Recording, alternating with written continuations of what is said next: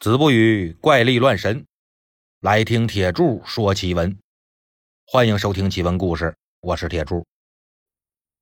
今天咱们要讲一个呀，有关通灵的故事。说杭州有个叫陈以奎的道士，他会一种通灵术。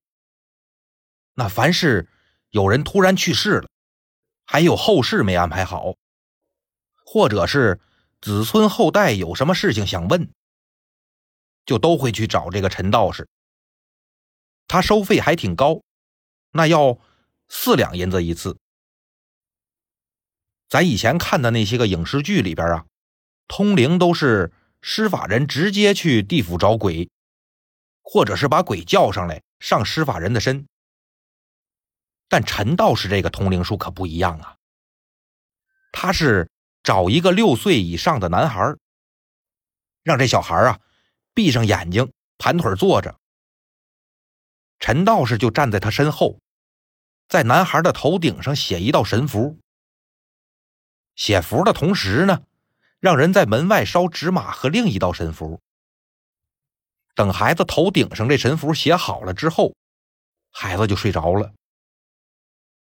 这时候呢，土地爷就会背着一个包，把刚才烧掉的那个纸马牵过来，让孩子骑着。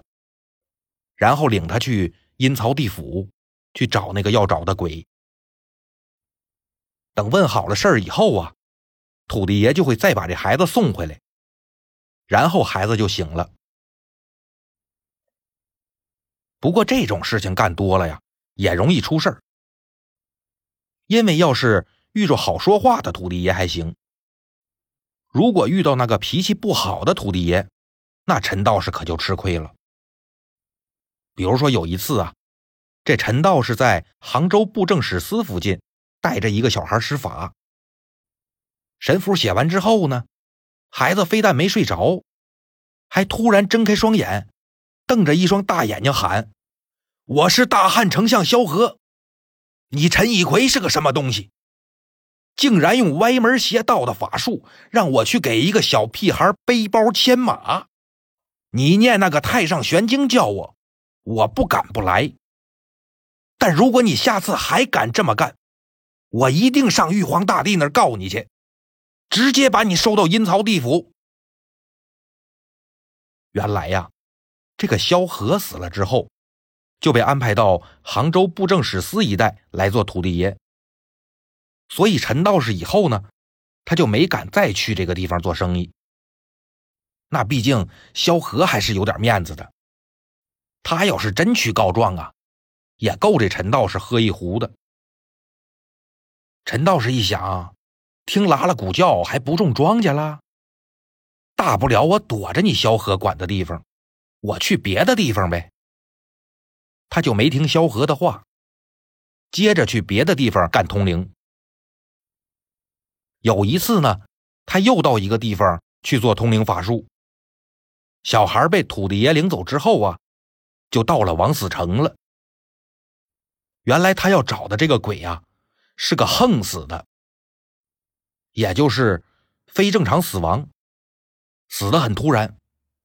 那要不然家里人也不会去找通灵的问事儿啊。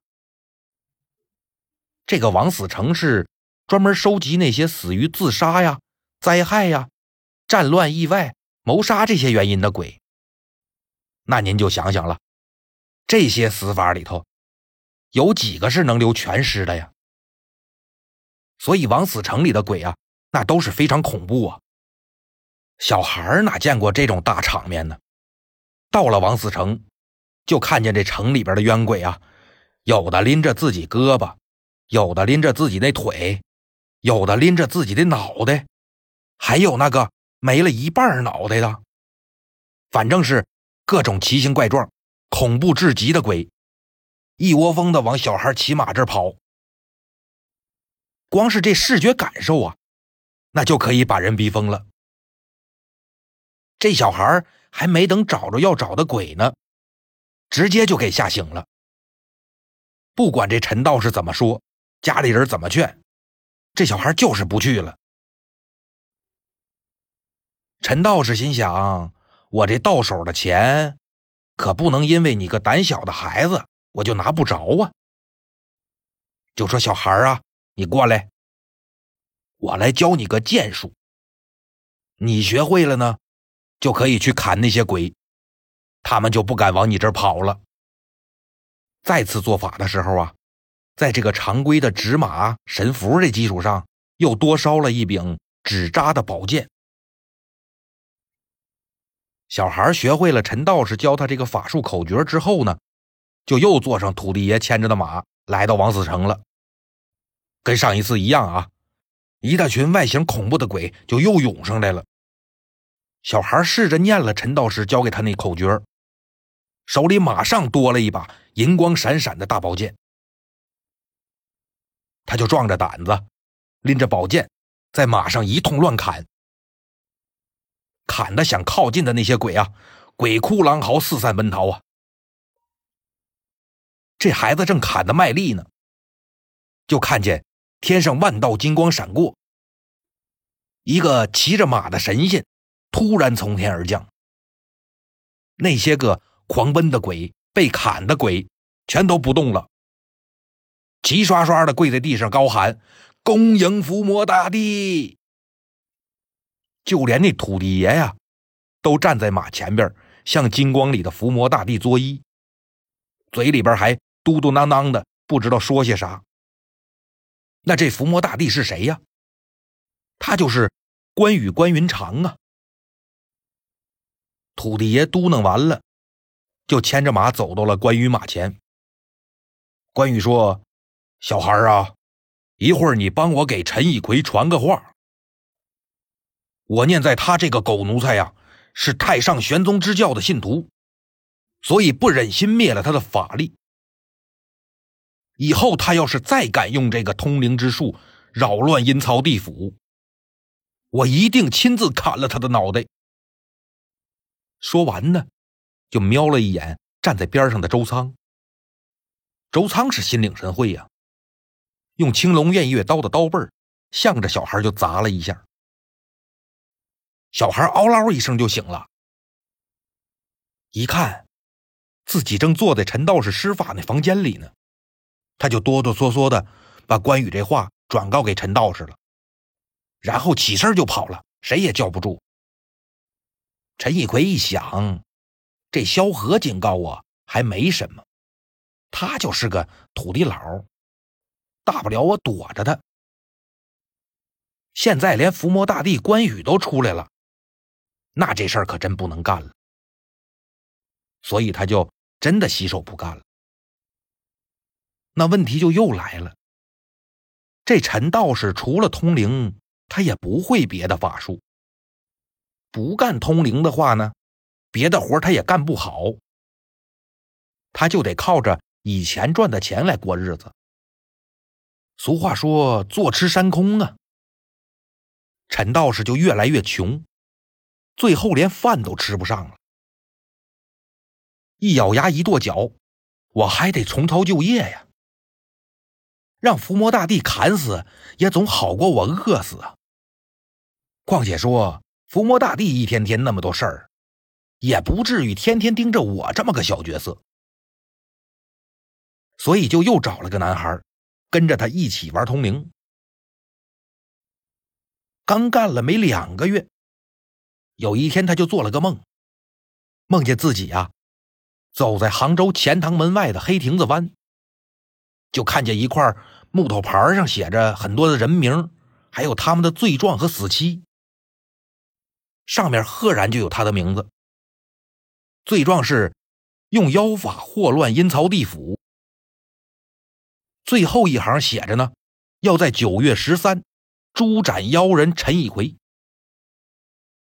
醒了之后啊，陈以奎心说：虽然只是个梦吧，但我也得准备准备呀，万一是真的呢？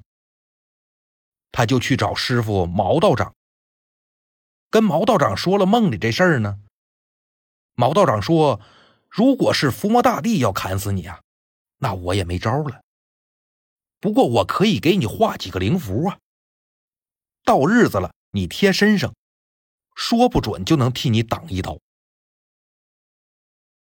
拿了师傅给的符，这陈道士可就觉着自己有护身符了，就开始啊肆无忌惮起来了。甚至逢人他就说：“哎，要想通灵的，赶紧来找我。九月十三以后，说不准我就被人给砍了啊！”等到了九月十三这天呢，就有几个那个好事的人跑到陈道士家里边，他们想看看呢，是不是真有人想杀这陈道士。就看见这陈道士啊，已经换上了黄色的道袍，闭着眼睛，盘着腿儿坐在蒲团顶上。身上是贴满了师傅给他的符啊，嘴里边嘟嘟囔囔念着经。约摸着过了一个时辰，看热闹的这些人呢，都开始无聊了，就看见这陈道士突然睁开双眼，眼睛瞪得就像要飞出来似的，大喊一声：“好大的刀啊，可砍死我了！”看热闹的说。你这还能说话呢？那怎么说是砍死你了呢？陈道士就说呀：“幸亏我师傅的符帮我挡了这一刀啊，没马上就砍死我，但我也活不了多长时间了。”当天晚上呢，陈道士就死了。有人去看他那脖子，一点伤痕都没有啊，但是用手一摸，那颈椎。已经折了。好了，今天的故事呢，就到这里了，咱们下期再见。